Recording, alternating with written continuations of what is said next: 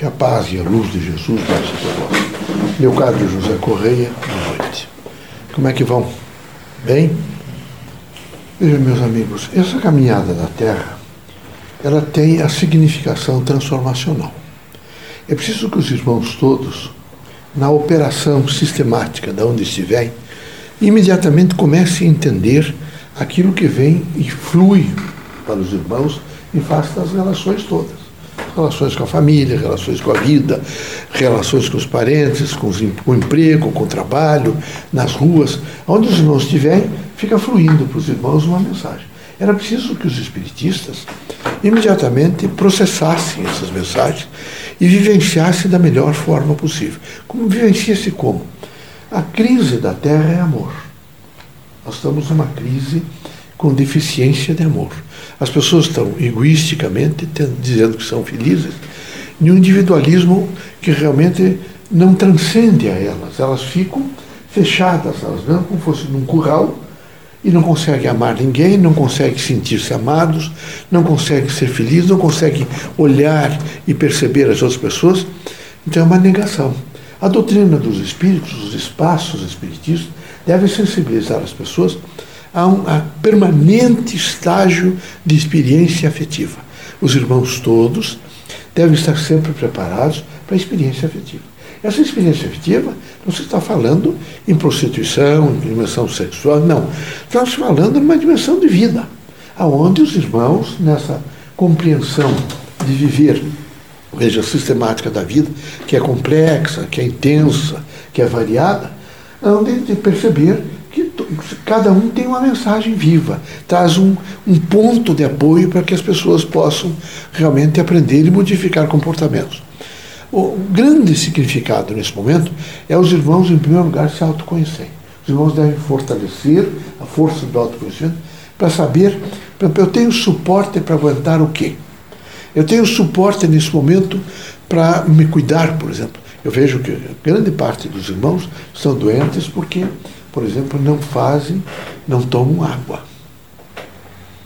Então, deveriam tomar pelo menos um litro e meio, dois litros de água ao dia.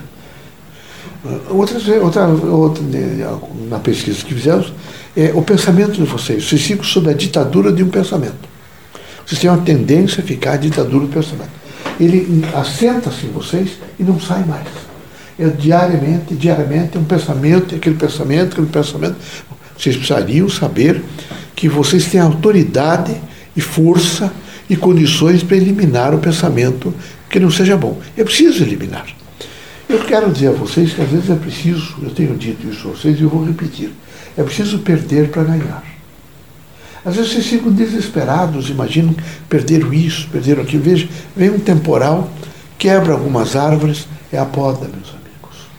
O ano seguinte, ela vai crescer e vai evoluir, vai florescer, então vocês terão que entender que grande parte da composição da Terra, dessa evolução, desse contingencial da Terra, é um processo, é perder para ganhar. Quando acontecer, precisa avaliar, perdi. Vocês façam uma prece e imaginem que é um chamamento para vocês, para ver se vocês podem decodificar intensamente aquele chamamento no que, que eu estava errado, no que, que realmente eu falhei, qual é a proposta que eu tenho para fazer diferente. A doutrina dos Espíritos traz sempre a vocês o ensinamento da prece. O ensinamento de, da expressão que vocês têm que fazer com vocês mesmos, de procurar, vejo, a, na, naquele momento, uma comunicação com o Criador. A prece é uma ponte. É como se fosse um telefone, que vocês imediatamente comunicam Deus é imanente, está com todos nós. Então comunica-se nessa imanência e faz? A relevância da comunicação com o bem.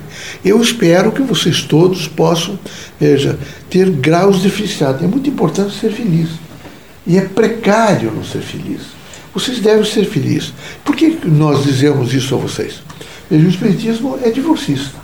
Quando as coisas não estiverem bem, se estiver em crise existencial, se vocês, as coisas forem é, divorciadas já antes de qualquer coisa, vocês têm que ficar, ter, ser inteligentes e cada um viver a sua vida na dignidade do ser. Não é possível que fiquem se, se brigando, destruindo, destruindo filhos, destruindo as relações humanas, destruindo parentes, amigos e pessoas que convivem com vocês.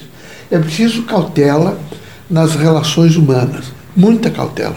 É preciso que vocês todos tenham de que maneira eu estou nesse momento servindo e ajudando meu próximo. Eu sirvo e ajudo meu próximo de várias maneiras.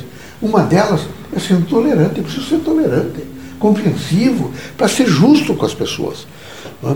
Isso não significa que eu esteja, nós espíritos estejamos da Terra dizendo que vocês devem ser pessoas sem personalidade, que vocês devem ser pessoas que aceitam as coisas erradas. Não, pelo contrário, nós dizemos a vocês todos que vocês têm a responsabilidade da correção. Mas correção não é agressão. Correção não é de maneira nenhuma permanente estado belicoso entre as pessoas. Não. Correção é eu estou corrigindo alguém quando naquele momento eu prefiro, quem sabe, me afastar, ficar longe, para que a pessoa possa compreender que não é aquele processo que eu não estou disposto a participar de um processo doentio ou precário de vida. Então, é necessário cautela. Cautela nas relações humanas, cautela no que estão fazendo, cautela no pensamento. O pensamento, eu vou atender, vamos atender pessoas e as pessoas não têm controle de pensamento. E sofre, sofre, sofre, sofre, fica desesperado. E o sofrimento sempre atraindo as coisas ruins, o negativo, o perverso, o infeliz. Não é possível. Como é que nós podemos nos aproximar de vocês se vocês são o protótipo, vejo, do mal? Vocês não são aquelas criaturas que deveriam ser a luz, a iluminação, portanto, a esperança, a fraternidade, não é? a renúncia. Isso é muito importante. Quero também dizer a vocês que não são os ricos nem os poderosos que alcançam isso. Aqui nessa vila, é, uma pessoa aproximou-se muito do instrumento, chama-se Eugênia Viana da Silva, nascida lá em Rio Branco do Sul. Pessoa mulata, pobre, lutou muito com a vida, mas com uma dignidade extraordinária. Um poder de trabalho extraordinário. Não é? Fazendo bem aos outros, tendo paciência, criando os filhos com dignidade. É? Mas tem inúmeros outros. Eu me manifestava no Rio de Janeiro, veja, através de uma médium, né, uma irmã, que era filha de escravos do Rio faz muitos anos. Faz, eu comecei a manifestar através dessa criatura em 1930. Ela, na época, ainda tinha o pai, que tinha nascido no período da escravidão, não é? mas não era uma mulher revoltada. Era uma mulher livre, independente, corajosa. Veja, fazia doces para fora, vendia, é? Eh, tinha dignidade. Eh, chegou a receber Getúlio é? para conversar, porque ele acreditava no Espiritismo, e era difícil a composição dos médicos aí na Cruz, lá da Federação Espírita, tem fulana que quem sabe possa. E lá foi. É, recebia todas as pessoas com a consciência de que os trabalhos espíritas nunca têm preço, têm valor. Nunca. O trabalho espírita não pode ser nunca cobrado. Ele só tem valor, ele não tem preço. Nenhum médium pode se completar do trabalho nosso. Seria um absurdo que eu viesse à Terra com afazeres imensos no espaço e viesse aqui para enriquecer pessoas ilicitamente. Nós não podemos fazer isso. Nós temos que fazer um grande trabalho e sensibilizar vocês todos a um trabalho pessoal de vocês. Vocês têm que trabalhar, não é? Pobreza não é defeito. Tá? Há essa, essa hipossuficiência econômica de maneira nenhuma. Vocês têm que ter coragem, eu estou nessa situação, mas eu vou me levantar, vou trabalhar, vou fazer, vou sair, não é? E, nessa sucessão eu sou feliz, sempre feliz. Não pode perder a felicidade. O cotidiano de vocês deve ser de felicidade. Eu disse na quarta-feira, quando manifestei uma coisa. Alguns de vocês imaginam que vocês podem fazer o exercício e o trabalho espírita, e paralelamente vocês podem criar uma vida que não condiz, por exemplo, com a missão de vocês. Não dá. Vocês não podem ser, ter uma vida missionária é? e ser um sujeito do mundo, uma criatura que vive é? na extravagância das coisas, evidentemente, de ordem material. Os neons da cidade são intensos, estão sempre chamando vocês para uma materialidade. O espiritista é alguém que tem que ter a coragem de fazer opções em torno daquilo que significa iluminação, espiritualidade, amor. Vocês nunca vão se arrepender se assim eu proceder. Isso não é fanatismo, nem nós estamos induzindo vocês a serem pessoas beatas, que vivem o dia inteiro. Não.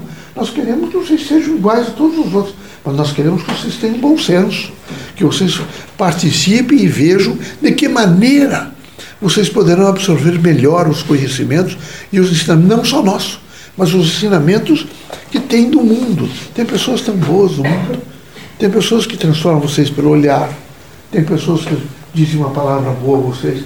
É preciso descobrir estas mensagens que vêm de Deus através da diversidade de todas as pessoas. Que isso é muito importante. Os pontuais são poucos. São poucos os pontuais. Não é? é preciso cuidar deles, é preciso atentá-los é, no sentido do bem, porque eles são poucos, mesmo os médicos. Vocês, eu, eu às vezes fico preocupado com o instrumento, é uma, uma avalanche em cima dele, de pessoas, de gente, de coisas, e mensagens, isso, mas reencarnou com a missão de transformar. Então tem, vocês todos têm que nos ajudar, têm que, que configurar em torno dele uma mensagem positiva, lembrar dele com prece, com, é? com orações, com dimensões evidentemente de amor. De, não é? O centro espírita tem que assim fazer e educá-los convenientemente para uma sensibilização humana. Que Deus os abençoe, que Jesus os ilumine, que vocês sejam muito felizes. Muito, meus amigos. Gostaria de vê-los todos com alegria, que a casa de vocês fosse iluminada pelo amor da alegria. Viu? Sempre, sempre, continuamente, todos os dias, sob todos os pontos de vista. E conte comigo. Eu não digo o velho Leocádio, o moço Leocádio. Viu? Deus ilumine vocês.